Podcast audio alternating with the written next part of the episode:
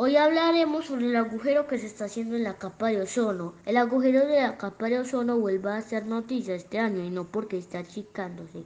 El hueco que está ubicado sobre la Antártida creció en, los últimos dos meses a su tamaño máximo en la última década. Eso sucede solo un año después de que los investigadores informaron que estaba en su nivel más reducido desde su descubrimiento a mediados de 1985.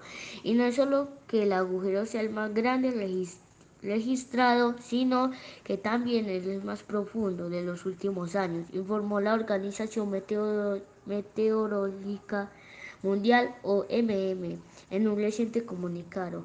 El agujero de ozono de este 2020 creció rápidamente desde medidas de agosto y alcanzó un máximo alrededor de 24 millones de kilómetros cuadrados a principios de octubre. Esta longitud se ubica por encima del promedio de los últimos 10 años y se entiende por la mayor, extiende por la mayor parte del continente antártico. O, eh, les habló Kevin Julián Hernández Barbosa del grado cuarto 2.